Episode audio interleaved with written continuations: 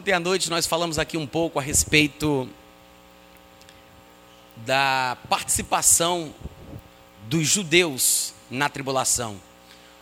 E nós vimos em Apocalipse, a passagem de Apocalipse capítulo 17 e 18, que fala sobre o julgamento da prostituta, aquela meretriz. E eu acredito que deve ter ficado muito claro para vocês que a cidade, a grande cidade mencionada em Apocalipse 17 como sendo aquela Babilônia misteriosa ou no sentido espiritual, muito provavelmente seja a cidade de Jerusalém, no seu estado de corrupção e afastamento de Deus. E por causa dos textos que diziam claramente que os sangues dos justos, dos santos e dos profetas se encontravam naquela cidade, e nós sabemos que Jerusalém é a cidade que mata os profetas. Inclusive, o próprio Senhor Jesus disse isso, que tinha que morrer em Jerusalém, para que não acontecesse que um profeta morresse fora de Jerusalém. E as duas testemunhas, os dois grandes últimos profetas da história da humanidade que nós conhecemos, que estarão no primeiro período, na primeira metade da tribulação, também morrerão em Jerusalém, como diz o texto de Apocalipse 11, 8 ou é 11, 18, que a gente leu aqui ontem à noite, que diz que os seus cadáveres ficarão estendidos na praça da grande cidade, que espiritualmente pode ser chamada de Egito, de Sodoma, mas na verdade é o mesmo lugar onde o seu Senhor também foi crucificado.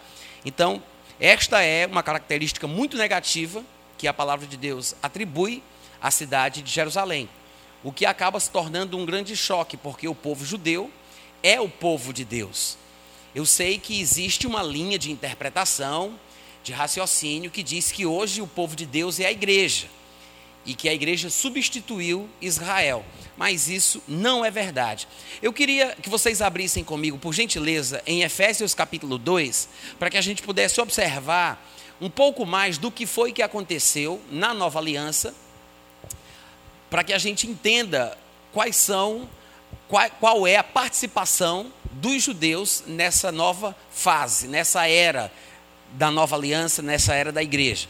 Em Efésios capítulo 2, a partir do versículo 11, Paulo ele diz o seguinte, falando com gentios, se dirigindo aos gentios, que são agora crentes da cidade de Éfeso, ele diz: Lembrai-vos de que outrora vós, gentios na carne, chamados incircuncisão por aqueles que se intitulam circuncisos na carne, por mãos humanas. Deixa eu fazer uma perguntinha aqui para vocês. Quando ele diz: Lembrai-vos de que outrora vocês, gentios na carne, eram chamados incircuncisos ou incircuncisão.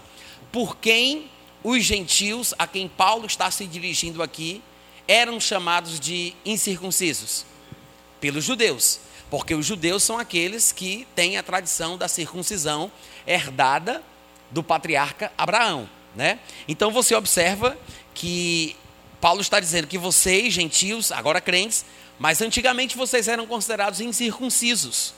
E ele diz: eram considerados assim, chamados assim, por aqueles que se intitulam circuncisos, que são judeus, circuncisos por mãos humanas. Naquele tempo, vocês, gentios, estavam sem Cristo, separados da comunidade de Israel. Veja que ele está deixando implícito que isso era uma coisa do passado. Os gentios antes estavam separados da comunidade de Israel e eram, naquela época, estranhos às alianças da promessa. Naquela época, eles não tinham esperança e estavam sem Deus no mundo. Mas agora, versículo 13 explica: agora é diferente. Em Cristo, vocês que antes estavam longe, fostes aproximados pelo sangue de Cristo, porque Ele é a nossa paz, o qual de ambos, judeus e gentios, fez um. E tendo derribado a parede da separação que estava no meio, que não era outra coisa a não ser a pura e simples inimizade, aboliu na sua carne a lei dos mandamentos na forma de ordenanças. Ou seja, lembra daquilo que a gente leu lá de Romanos 2, olha aqui para mim, presta atenção. Olha para cá. Lembra que a gente leu que Paulo disse que os gentios que nascem de novo, eles procedem por natureza de conformidade com a lei? Porque estes gentios que têm este tipo de procedimento por natureza, eles mostram que tem a norma da lei gravada no coração. Quando ele fala aqui que ele aboliu a lei dos mandamentos na forma de ordenanças, é porque ele tirou as leis das tábuas de pedra e as colocou nas tábuas do nosso coração. Então, as, as leis na forma de ordenanças foram abolidas. Não é que nós estejamos hoje sem lei para com Deus, porque na verdade, como diria Paulo em Romanos 2, nós que temos a norma da lei gravada em nossos corações, servimos de lei para nós mesmos. Amém? Ou seja, não há necessidade de que alguém diga: este é o caminho, ande por ele, isso é errado, Moisés prescreveu isso, prescreveu aquilo, conheça a Torá, conheça o que está escrito na lei. Não há necessidade, porque hoje, como nascidos de novo, depois deste transplante espiritual do nosso coração, a Bíblia diz que se o nosso coração não nos acusar, nós temos confiança diante de Deus. Se o nosso coração não nos acusar, porque nós servimos de lei para nós mesmos.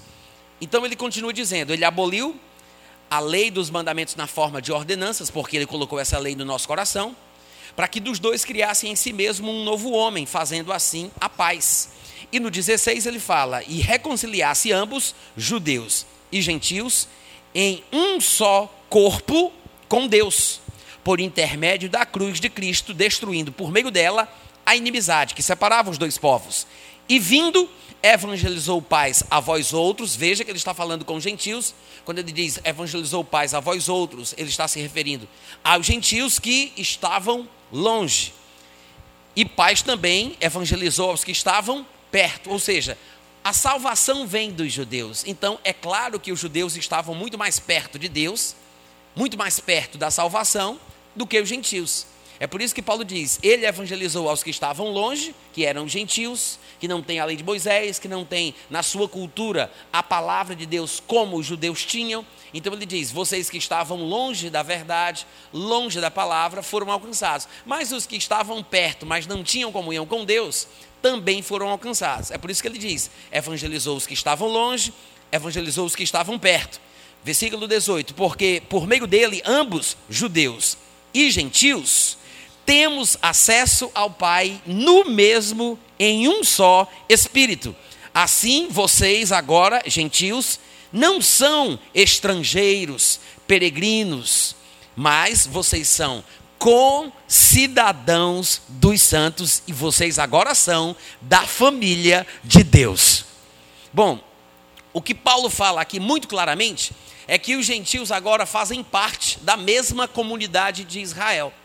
E sabemos, pelo que vimos ontem à noite, que nem todos de Israel são de fato israelitas. Porque judeu não é aquele que é apenas por fora, por causa da sua ascendência genealógica, por causa dos seus pais, dos seus antepassados, porque ele descende de Abraão, de Isaac e de Jacó. O judeu verdadeiro é aquele que o é por dentro.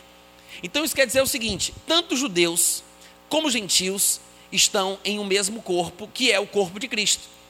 Então, o que é que nós vemos? Na Bíblia, hoje, no Novo Testamento, nós temos apenas três povos no mundo: nós temos os judeus, os gentios e a igreja, que é formada por judeus e por gentios nascidos de novo. Paulo, inclusive, diz isso lá em 1 Coríntios, no capítulo 10, versículo 32. Ele diz: Não vos torneis causa de tropeço nem para judeus, nem para gentios, nem para a igreja de Deus. Amém, gente? Então, o que é que isso mostra? Só existem, aos olhos de Deus, essas três classificações. Entre todos os povos que a gente pode encontrar no mundo, três classificações apenas importam para Deus: judeus, gentios, ou seja, todos os outros povos que não são judeus, e a igreja. A igreja, por sua vez, é formada por judeus crentes e por gentios crentes. Amém, gente? Aí então fica aquela pergunta: então Deus rejeitou o seu povo judeu, já que agora a igreja é constituída por judeus crentes e gentios crentes, e estes são os que recebem as promessas que haviam sido, sido feitas por Deus, Deus simplesmente rejeitou o seu povo judeu? Na verdade, não. É como se Deus tivesse suspendido o seu tratamento com os judeus de uma forma nacional até um determinado tempo pré-definido por ele. De fato, Paulo é quem argumenta muito muito bem articuladamente, é quem argumenta a respeito disso em várias das suas epístolas. Inclusive, essa pergunta retórica, terá porventura Deus rejeitado o seu povo? Ele mesmo faz em Romanos, capítulo 11, versículo 1 e 2. Está escrito assim: ele pergunta: Pergunto, pois, Romanos 11, versículo 1: Pergunto, pois, terá Deus porventura rejeitado o seu povo? De que povo ele está falando, gente? Dos judeus. Agora veja, Paulo, conhecedor das doutrinas da nova aliança, conhecedor das verdades do Novo Testamento, pois ele mesmo foi escolhido por Deus para escrever quase dois terços do Novo Testamento, ainda se dirige aos judeus, sabendo que estamos na era da igreja, ele ainda se dirige aos judeus, chamando os judeus de povo de Deus. Afinal, afinal de contas, o povo de Deus não é a igreja? Sim, mas ao mesmo tempo você vê que Paulo, com todo o conhecimento que ele tem, ele não se sente errado em dizer que Deus ainda tem um tratamento com o que ele chama de seu povo, se referindo aos judeus. Terá Deus porventura rejeitado o seu povo, falando dos judeus? Ele diz: de modo nenhum, porque eu também sou israelita, da descendência de Abraão, sou da tribo de Benjamim, e ele confirma: Deus não rejeitou o seu povo. Quem é o povo de Deus? Quem é o povo de Deus, gente? Os judeus.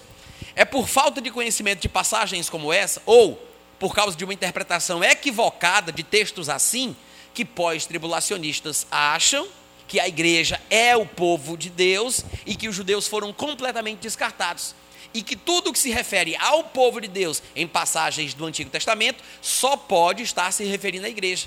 E quando no Antigo Testamento fala que o povo de Deus será provado é, é, é, passará por uma tribulação, sofrerá angústia, será perseguido pelo anticristo e assim por diante, eles acham que o texto está falando da, da, da igreja cristã, dos salvos, da nova aliança, porque eles acham que nós somos o povo de Deus e que Israel não é mais, então os textos que falam do povo do Antigo Testamento estão falando de nós. Quantos compreenderam o raciocínio? É assim que eles interpretam equivocadamente. É por isso que é importante textos assim como Romanos 11, 1 e 2, onde Paulo já chega do Espírito Santo, escrevendo epístolas para a igreja da nova aliança, ele trata Israel como o povo de Deus, para que a gente entenda que Israel ainda é o povo de Deus. E ele diz: Deus não rejeitou o seu povo, a quem de antemão conheceu. Ou vocês não sabem o que a Escritura é, refere a respeito de Elias, como insta perante Deus contra Israel, dizendo: Senhor, mataram os teus profetas, arrasaram os teus altares, e só eu fiquei, e procuram tirar minha vida. E o que ele disse, porém, a resposta divina: Preservei para mim sete mil homens que não dobraram os seus joelhos para Baal. E no versículo 5, Paulo fala: Assim, pois, também agora, no tempo de hoje, na nova aliança, sobrevive um remanescente segundo a eleição da graça. Ou seja, mesmo entre o povo de Israel, ainda tem uns que são salvos e fazem parte da igreja. Mas mesmo assim, o povo de Israel, como nação, está dentro de um programa divino para ser lidado de forma direta e objetiva para o tempo do fim. É como se o tratamento com o, o, tratamento de Deus com o povo de Israel tivesse sido momentaneamente suspenso. E agora, na era da igreja, os judeus são abençoados quando recebem Jesus como seu Senhor, como seu Messias, fazem parte desse reino de Deus espiritual e aí sim, fazendo parte do corpo de Cristo, eles podem desfrutar de tudo aquilo que Deus tem a oferecer. Se não se converterem, obviamente perderão a benção. Mas chegará um momento em que Deus tratará com eles novamente. Ou seja, quando a igreja for retirada da terra, Deus voltará a tratar com Israel, que será exatamente nesse período de sete anos, onde o anticristo aparecerá, os perseguirá, os maltratará, matará muitos, levará muitos para o cativeiro, onde Deus derramará das suas pragas o seu juízo, o castigo divino. E é durante esse período, que é também chamado pelos profetas do Antigo Testamento de o dia do Senhor, durante esse período é que os israelitas finalmente acordarão para a vida. Então, momentaneamente, eles estão em suspenso. Veja, em Romanos capítulo 9, versículo 25 a 27, diz assim: Assim como também diz em Oséias: Chamarei povo meu ao que não era povo meu, e amada a que não era amada. E no lugar em que se lhes disse: Vós não sois meu povo, ali mesmo serão chamados filhos do Deus vivo. Paulo está explicando ah, o que foi que Deus fez quando ele pegou o povo gentil e o transformou em seu povo. E ele está dizendo como Deus, de certa forma, rejeitou a obstinação do povo israelita. E aí ele continua falando o seguinte: E no lugar em que se lhes disse, vós não sois meu povo ali mesmo, serão chamados filhos do Deus vivo, e no 27, mas relativamente a Israel, dele clama Isaías. Ainda que o número dos filhos de Israel seja como a areia do mar, só o remanescente é que será salvo. Em Romanos 10, versículo 1 e 2, Paulo também diz: Irmãos, a boa vontade do meu coração e a minha súplica a Deus a favor deles são para que sejam salvos, falando dos judeus, falando dos israelitas, porque lhes dou testemunho de que eles têm zelo por Deus, porém eles não têm entendimento.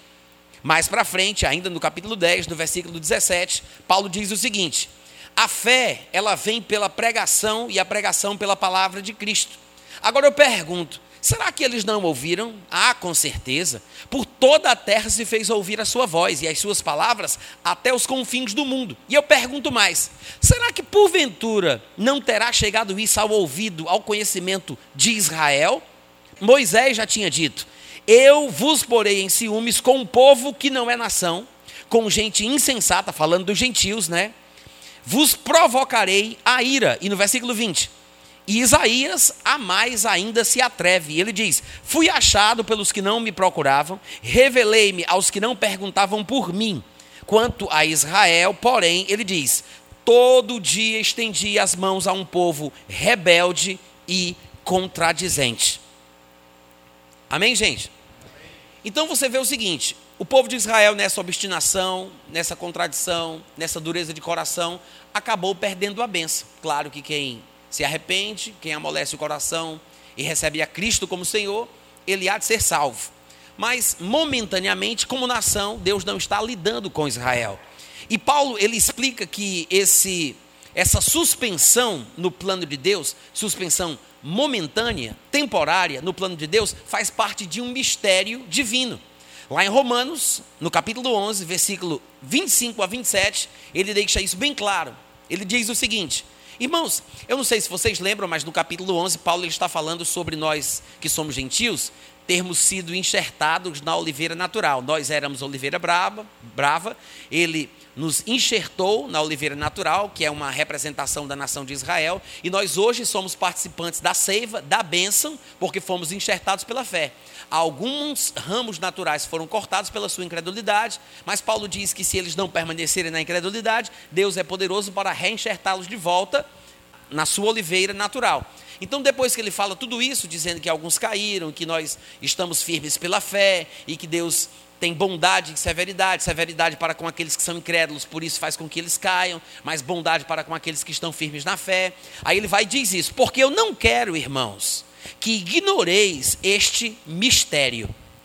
Veja que ele chama de mistério esse plano de Deus em relação a Israel. Ele diz: para que não sejais presumidos em vós mesmos. E o mistério é: veio endurecimento em parte a Israel. Por que em parte? Porque muitos israelitas se converteram. O próprio Paulo era israelita, Pedro era israelita, João era israelita, os apóstolos do Senhor todos eram judeus israelitas. Então ele diz: é um endurecimento em parte.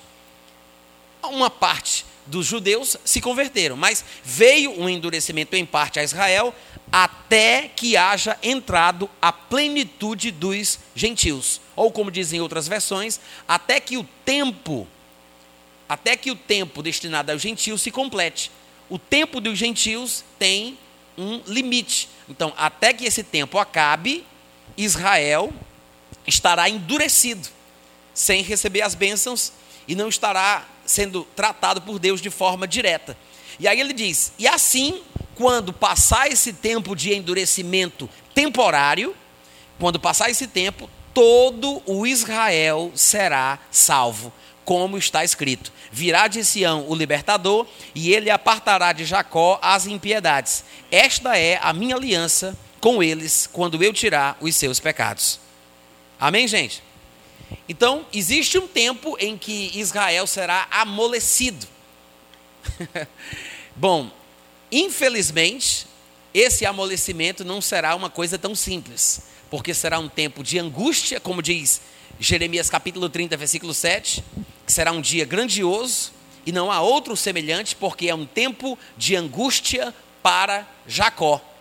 Porém, como consequência, Jacó será livre dessa angústia. Ou seja, a salvação dos israelitas, que Paulo acabou de dizer que toda a nação de Israel vai se salvar, vai acontecer durante o período da perseguição, durante o período da tribulação.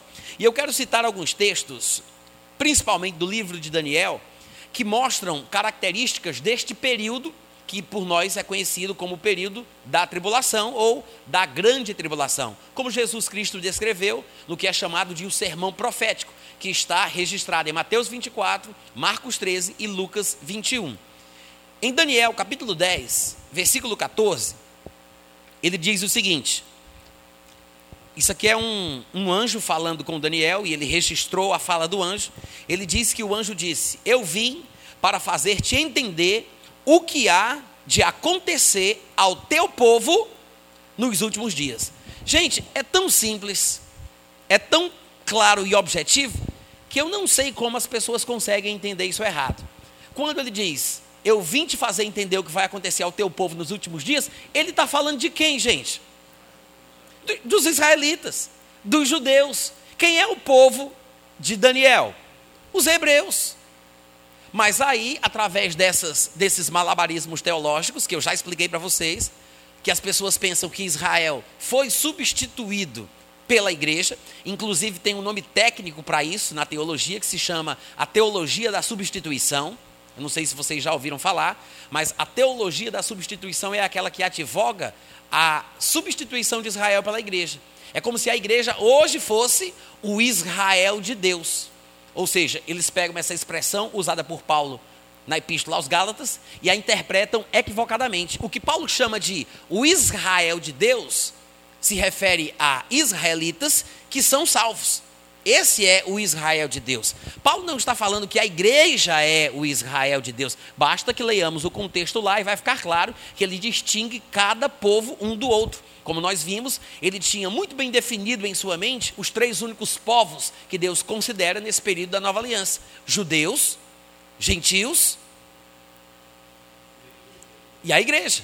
Judeus, gentios e a igreja. Então, quando ele se refere a Israel de Deus, é claro que ele está falando sobre os israelitas que são de fato israelitas. Os israelitas que receberam Jesus como o seu Messias, que nasceram de novo. Não tem como, não tem como a gente querer torcer as escrituras para que isso signifique outra coisa. É uma tolice achar que os textos de Daniel que a gente vai ler, como esse, que eu acabei de dizer aqui de, de, de Daniel 10, 14, dizer que isso aqui se refere à igreja e que isso provaria que a igreja há de passar pela tribulação, porque o anjo falou que vai acontecer com o povo de Daniel. Ou seja, quem é o povo de Daniel? É todo o povo que ama a Deus, que serve a Deus, que está na igreja do Senhor. Não é isso, gente. Ele está falando especificamente dos judeus. Acabamos de ler lá em Romanos 11, 25, quando Paulo disse que tem um mistério aí na história. Ele disse: é um mistério que não pode ser ignorado há um endurecimento, endurecimento em parte na nação de Israel, até que o tempo destinado aos gentios se complete, que é o período da igreja, a era da igreja. Naquele mesmo lugar onde não eram chamados de povo, ali mesmo serão o meu povo. Ele está falando sobre a igreja cristã. Então, durante esse tempo, durante esse período, há um endurecimento parcial na nação de Israel. Quando passar o período da igreja, que é justamente esse tempo do endurecimento parcial de Israel. Então, Israel será tratado diretamente, mais uma vez, por Deus. Só que agora será de forma bem diferente. A ira de Deus está sendo acumulada para ser derramada no dia da ira. É isso que nós lemos nas Escrituras. E como o anjo acabou de falar, como nós acabamos de ler em Daniel 10, 14, ele veio falar para Daniel o que aconteceria com o seu povo, que não é outro senão os hebreus, os judeus, os descendentes de Abraão, Isaac e Jacó, o que aconteceria com eles nos últimos dias, porque a visão se refere a dias ainda distantes, disse o anjo a Daniel. Pulando um pouco mais para frente, no capítulo 11, ainda do livro de Daniel, a gente vai ver que ele diz no versículo 41 que o anticristo, porque o contexto aqui de Daniel 11 se refere ao anticristo, ele diz que o anticristo entrará também na terra gloriosa. A terra gloriosa se refere a Jerusalém. E ele diz: E muitos da terra gloriosa, obviamente que ele está se referindo a judeus, muitos sucumbirão, mas do seu poder escaparão estes: Edom, Moabe e as principais e as primícias dos filhos de Amon. Mas veja que ele diz claramente que o anticristo, nos tempos do fim, entrará na terra gloriosa. De fato, ainda em Daniel 11, ele vai repetir essa mesma verdade, dando ainda uma explicação mais objetiva de onde se estabelecerá o anticristo. No versículo 45, falando ainda sobre ele e sobre as suas campanhas militares, ele diz: De fato, ele armará as suas tendas palacianas entre os mares, diz a minha versão revista e atualizada, outras versões diriam entre o Mar Grande e o Monte Santo, porque o Mar Grande se refere ao Mar Mediterrâneo.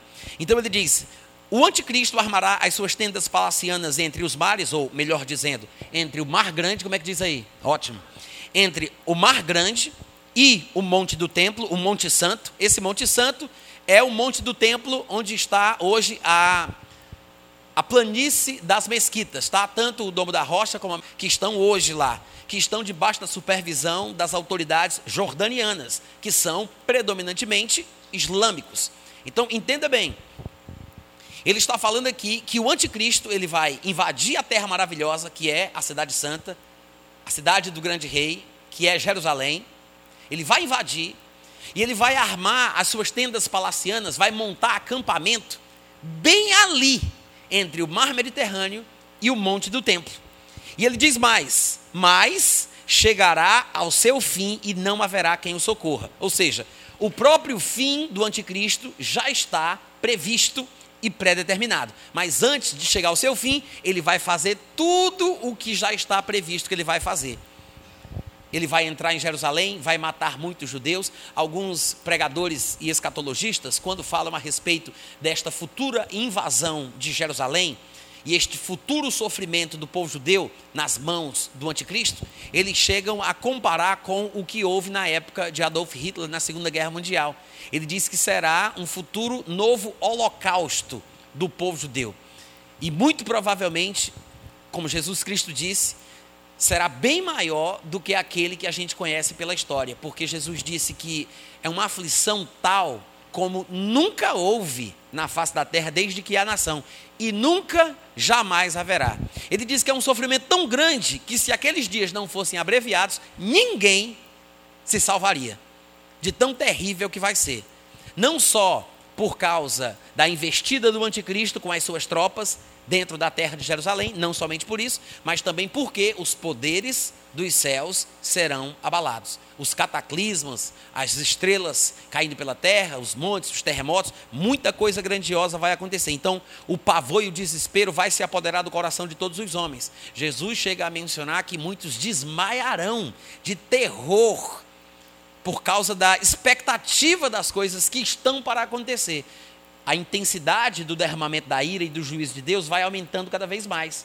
Vai aumentando, aumentando, e as pessoas ficarão desesperadas. Esse será o período da tribulação. Sim, o epicentro é Jerusalém, é especialmente o povo judeu, mas lembrando daquilo que Paulo explicou muito bem em Romanos capítulo 2, a tribulação virá ao judeu primeiro, mas também ao gentio. Amém, gente? Além disso, mais para frente, ainda no livro de Daniel, no capítulo 12, você vai ver que ele diz o seguinte: Daniel 12, versículo 1. Nesse tempo, falando sobre o tempo do fim, o período da tribulação. Nesse tempo se levantará Miguel, o grande príncipe que é o defensor dos filhos do teu povo. Isso é o anjo falando com Daniel. Quem é o povo de Daniel, gente? Quem?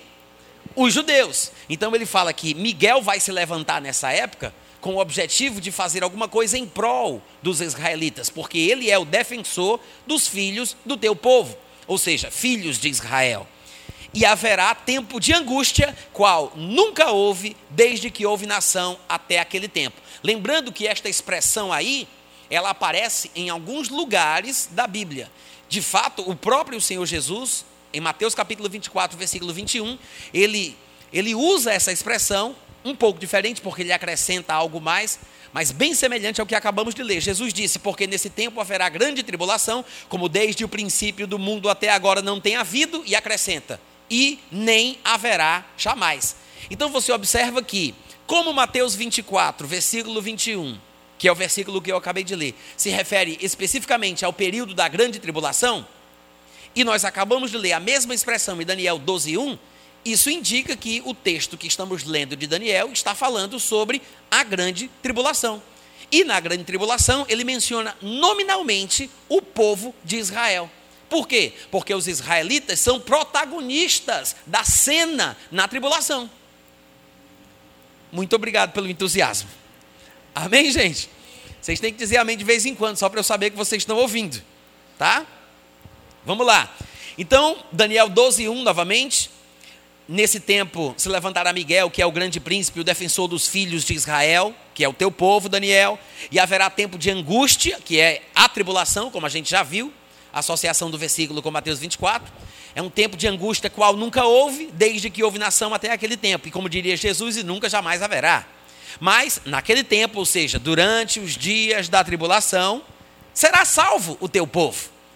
Os israelitas serão salvos, todo aquele que for achado inscrito no livro. Ou seja, isso confirma aquilo que nós estamos dizendo aqui desde sempre, que esse mistério que Paulo menciona em Romanos 11, 25, é que o povo de Israel está endurecido até um determinado tempo, até que o tempo destinado à salvação de todos os povos se complete, que é a era da igreja, quando então o relógio de Deus voltará a funcionar diretamente para Israel. Nesse tempo, segundo Paulo em Romanos 11, todo o Israel será salvo. Paulo pode não ter mencionado lá em Romanos 11 que antes de todo Israel será salvo, vai ter uma grande tribulação, uma grande angústia, uma grande provação, mas nós sabemos que está se referindo ao mesmo período testemunhado pelas Escrituras. Amém? Antes de todo Israel será salvo, todo Israel será perseguido, todo Israel será aprovado. Haverá um tempo de angústia para Jacó, uma grande aflição em Jerusalém, em Israel. Amém, gente? Em Daniel 12, 7, ainda no capítulo 12 de Daniel, apenas versículos mais para frente, você vai ver que ele diz o seguinte: Ouvi o homem vestido de linho, que estava sobre as águas do rio, quando levantou a mão direita e a esquerda ao céu e jurou por aquele que vive eternamente, que isso seria depois de um tempo dois tempos e metade de um tempo. O que pode ser uma alusão aos três anos e meio da tribulação. E ele diz: E quando se acabar a destruição do poder do povo santo, deixa eu ver como é que diz aqui. E quando tiverem acabado de despedaçar o poder do povo santo. Obviamente que ele está falando sobre o povo judeu. O próprio contexto já deixou isso bem claro. Ele diz: quando se acabar a destruição do poder do povo santo, ou seja, eles vão ser quebrantados, eles vão sair do pedestal da arrogância, em si mesmados como são, por se acharem especiais do povo escolhido, né, o povo de Deus, como de fato são, mas essa arrogância, ela vai ser quebrada. É mais ou menos isso que o texto está tentando dizer. Durante esses dias, no tempo de angústia de Jacó, e é por meio desse sofrimento que eles vão acabar sendo salvos, mas quando então tiver terminado esse trabalho, né, a destruição do poder do povo santo, estas coisas todas se cumprirão. E o que vai acontecer durante os dias com as pessoas que estiverem vivendo essa realidade? No versículo 10, em Daniel 12, ele diz: Muitos serão purificados, muitos serão embranquecidos, provados, os perversos procederão perversamente, e nenhum deles entenderá, mas os sábios entenderão. De fato, em Daniel 11, 35, ele diz uma coisa parecida. Ele fala: Alguns dos sábios cairão para serem provados, purificados e embranquecidos. Veja que no versículo 35 de Daniel 11, ele diz que os sábios serão aqueles que serão embranquecidos e purificados por meio da provação. Ele disse: os sábios serão provados, purificados e embranquecidos. No versículo 10 de Daniel 12, ele disse: Muitos serão purificados, embranquecidos e provados, mas os perversos procederão perversamente, e nenhum deles entenderá. Mas os sábios entenderão. Parece que ele está dizendo que os sábios se arrependerão, os sábios, no meio da provação, entenderão o que está acontecendo, mudarão de opinião e serão purificados e embranquecidos. Os que tiverem coração duro, que são chamados aqui de perversos, continuarão na sua dureza de coração e perderão a bênção. Então, voltando novamente para o versículo 35 de Daniel 11, ele diz: Alguns dos sábios cairão para serem provados, purificados e embranquecidos, até ao tempo do fim, porque se dará ainda no tempo determinado. Amém, gente? Agora, se eu perguntasse para vocês, quem é o anticristo? Quem é esse homem a respeito do qual a Bíblia tanto fala? De onde ele virá? Por que esse ódio mortal contra o povo judeu?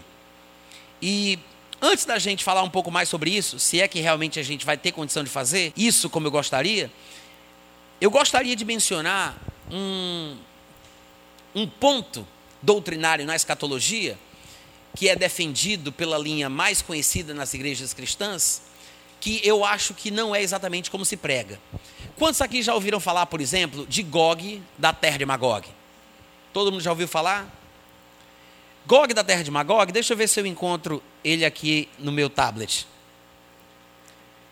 Gog da terra de Magog. Abre comigo lá em Ezequiel, capítulo 38. Deixa primeiro, não lê nada não, tá? Apenas deixa aberto. Depois eu vou dizer os versículos que eu quero pensar aqui para vocês. A gente vai ler assim mesmo, versículos é, escolhidos a dedo. Depois você pode ler em casa o contexto inteiro para que você possa ficar familiarizado com as passagens. Mas primeiro deixa eu dizer para vocês o que é que se prega na visão mais tradicionalmente aceita na igreja cristã, pelo menos entre os pré-tribulacionistas. Eu sou pré-tribulacionista, então eu conheço bem o que é dito a respeito de Gog da terra de Magog. A visão mais tradicional, que inclusive você pode encontrar nos filmes que falam sobre, sobre o arrebatamento, tem até um filme que, se eu não me engano, é chamado, é uma série, eu acho que é uma série de filmes, chamado Deixados para Trás. Nesse filme Deixados para Trás, eles seguem exatamente essa visão que eu chamo de tradicional. Nessa visão tradicional, não necessariamente no filme, mas nessa visão tradicional, se acredita que Gog, da terra de Magog, ele representa uma invasão da Rússia. A Rússia é considerada pelos escatologistas norte-americanos, talvez por causa dessa birra que há entre os dois países, as duas nações, durante a Guerra Fria, eles demonizaram a Rússia e colocaram a Rússia nessa categoria de Ezequiel 38 e 39.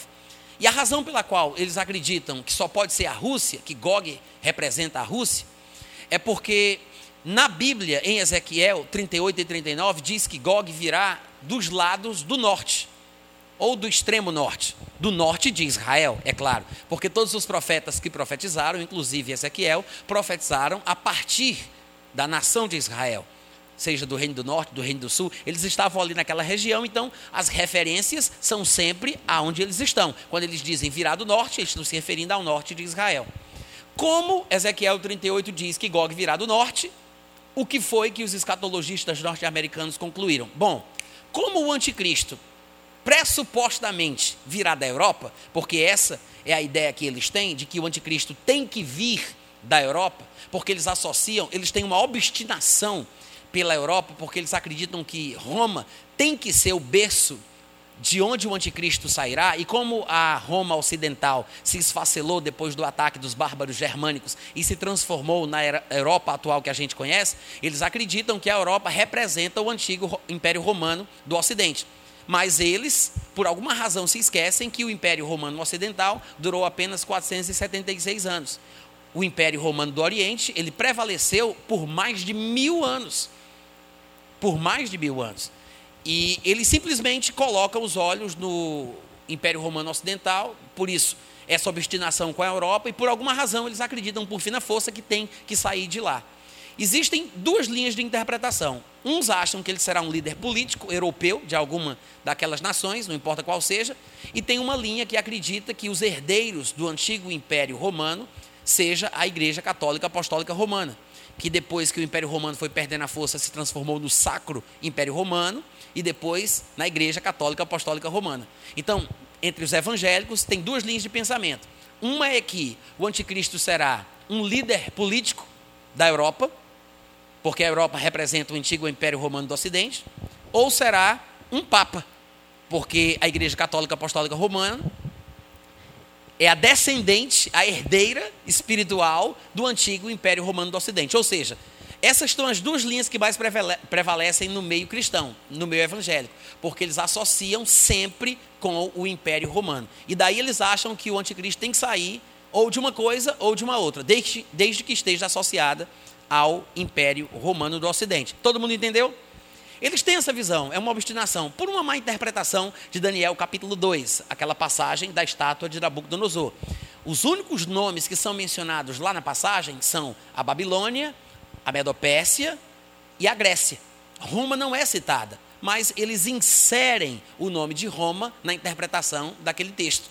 E você pega qualquer livro de escatologia que siga essa visão mais tradicional, e você vai ver que eles falam como se isso estivesse na Bíblia. Eles dizem o quarto império, que é o império romano. Por incrível que pareça, eles tratam como se estivesse na Bíblia. E eles desconsideram toda a história que aconteceu, porque o próprio Império Romano ele foi tomado pelo Império Turco Otomano no ano de 1453 e eles simplesmente desconsideram isso. Constantinopla foi tomada pelo Império Otomano, mas não vem ao caso. O fato é que porque essa visão tradicional prega que o anticristo tem que vir da Europa, como o texto de Ezequiel 38, que fala de Gog da terra de Magog, diz que ele vem dos lados do norte, então não pode ser o anticristo. Por quê? Porque o anticristo é europeu na cabeça dessa visão tradicional. Então, com base nesse pressuposto, eles acham que, que é europeu, então Gog não pode ser o anticristo. O que eu acho que é um grande erro. Porque, para mim, Gog é apenas mais um título usado para se referir à pessoa do anticristo. Existem vários tipos, várias figuras nas escrituras para a pessoa do anticristo. Gog, muito provavelmente, é apenas mais um. E em todos os textos que nós vemos sobre de onde virá o anticristo, ou onde estará a base do seu governo no momento em que ele estiver no poder, quando invadirá Jerusalém, todas as passagens falam que é do norte, que ele vem do norte de Israel, nunca da Europa, nunca. Mas, por causa dessa obstinação desta visão tradicional com a Europa, eles quiseram dar uma interpretação que fizesse sentido para o personagem de Gog. Então o que é que eles acharam? Que Gog só podia ser a Rússia, porque se você colocar é, o norte de Israel e mexer só um pouquinho assim, que não vem muito ao caso, você vai parar lá em Moscou. Moscou, afinal de contas, é, é, são os inimigos dos, dos americanos, só pode ser a Rússia. Então eles acham que a Rússia é Gog, da terra de Magog, que criará uma aliança com algumas nações, que inclusive são citadas em Ezequiel 38 pelo nome, e hoje todas elas são nações islâmicas, e eles acham que Gog, a Rússia, será o cabeça dessa confederação de nações, essa liga de nações, que se unirá para invadir Israel antes do surgimento do anticristo. Então, ele vem antes do surgimento do anticristo, eles invadem Jerusalém, aí Deus destrói Gog com os seus exércitos, e depois de Gog é que vem o anticristo. Mas não faz sentido. Simplesmente não faz sentido. Por quê? Bom, para começo de conversa, se você olhar no versículo 17 de Ezequiel 38, você vai ver que ele diz assim: Assim diz o Senhor Deus: Gog, porventura não és tu aquele de quem eu disse nos dias antigos, por intermédio dos meus servos, os profetas de Israel, os quais então profetizaram durante anos que te faria vir contra eles. Veja bem, que Deus está dizendo claramente que Deus fará com que este personagem venha contra Israel. Ou seja, o que ele há de fazer, o que Gog há de fazer, está bem em harmonia com aquilo que nós vimos nas Escrituras que o anticristo fará. Porque este homem, este anticristo, há de se levantar e invadirá Israel por uma ordenação divina, como instrumento de castigo do povo judeu. Como acontecia na história de Israel, sempre que Israel se desviava dos planos do Senhor e ficava obstinado fora da vontade de Deus, Deus levantava um homem para puni-los, e depois que eles fossem castigados, Deus punia aquela pessoa, aquela nação que foi usada para punir o povo de Israel. Da mesma forma vai se repetir. Deus levantará esse homem que é o anticristo, ele invadirá Israel com as suas tropas para punir o povo judeu. O povo judeu acabará se convertendo e Deus finalmente punirá o anticristo com as suas tropas. O que acontece é que ele disse que todos os profetas falaram a respeito dele. É o que a gente acabou de ler no versículo 17. Ele disse: Tu, Gog, porventura não és aquele a respeito de quem eu falei por meio dos profetas de Israel que virias nos últimos dias para atacar o meu povo, que virias contra eles? Tu não és aquele por, de quem eu falei por meio dos meus profetas? Ou seja, em qual livro profético, qual dos profetas falou sobre um homem que haveria de invadir Israel vindo da Europa? Nenhum. Nenhum profeta falou.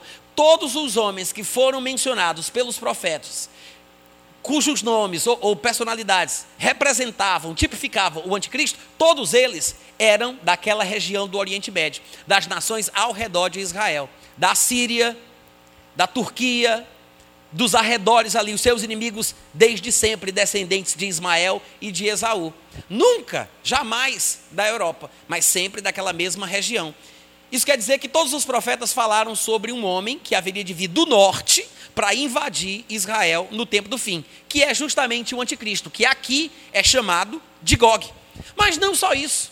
No versículo 7 do capítulo 39, quando o profeta ainda está falando algumas questões relacionadas a essa invasão final de Gog, ele diz: Eu vou fazer conhecido o meu santo nome no meio do meu povo de Israel. Ou seja, hoje não é conhecido, mas nessa época do fim, quando houver essa invasão final, quando o anticristo, que aqui é chamado de Gog, invadir Israel, através dessa perseguição, desse sofrimento, o nome de Deus há de ser conhecido no meio de Israel. Ele diz: Farei o meu nome, o meu santo nome no meio, de, eh, farei conhecido o meu santo nome no meio do meu povo de Israel, e nunca mais deixarei profanar o meu santo nome. Peraí, peraí, só um minutinho. Antes da gente continuar a leitura, o que foi que ele disse aqui? Deus disse que nunca mais deixarei profanar o meu santo nome. No capítulo 38 e 39 de Ezequiel, ele menciona que Gog será morto. Gog e seus exércitos serão mortos na terra de Israel durante essa invasão. Em uma hora, eles serão mortos, divinamente, de forma sobrenatural. De fato, parece que os próprios soldados que vieram juntos lutarão entre si e se matarão. Mas o que é interessante é que ele diz que depois que Gog e as suas hostes forem eliminados, ele diz: nunca mais, nunca mais deixarei profanar o meu santo nome. Gente, se a visão tradicional, se a visão cristã tradicional que diz que Gog é um invasor que antecede o anticristo, venha da Rússia ou venha de qualquer lugar, né? É, da baixa da régua, como diz lá no Ceará. Não interessa de onde ele vem. Se Gog é um invasor que antecede o anticristo, tem alguma coisa errada. Porque o anticristo é aquele que falará coisas incríveis a respeito do Deus dos deuses. Será o maior blasfemador de todos os tempos. Ele falará arrogâncias, blasfêmias. O grande herege será o anticristo. Se Gog não é o anticristo, mas antecede o anticristo, como é que Deus diz? Jamais depois da morte de Gog se profanará o meu nome em Israel. Ou, ou melhor, nunca mais se profanará o meu santo nome. Se logo depois dele vai vir o maior blasfemador de todos os tempos. Quantos entenderam que não tem lógica essa interpretação? Não faz sentido.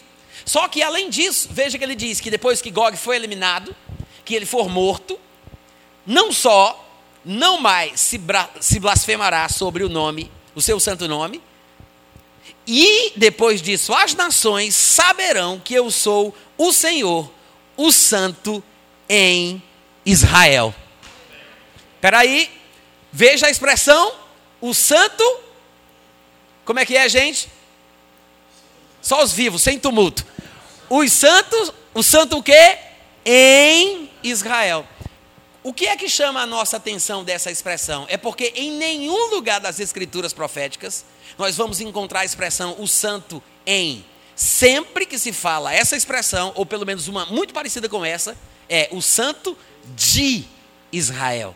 Mas, por ocasião da vinda de Cristo, quando ele colocará os seus pés no Monte das Oliveiras, porque é na vinda dele que, com o sopro da sua boca, ele há de matar o anticristo, que provavelmente seja Gog, Veja o que vai acontecer. O povo de Israel vai conhecer o seu santo nome.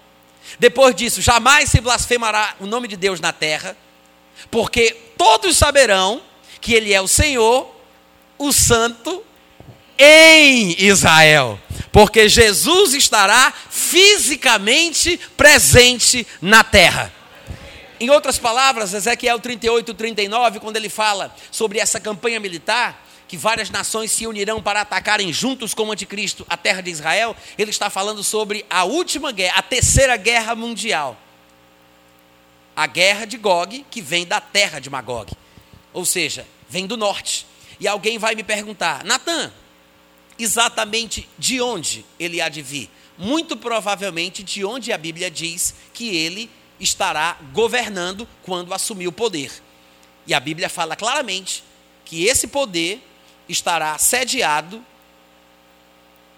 digo ou não digo? Na Turquia, gente. Na Turquia, abre aí, Apocalipse capítulo 2, versículo 13.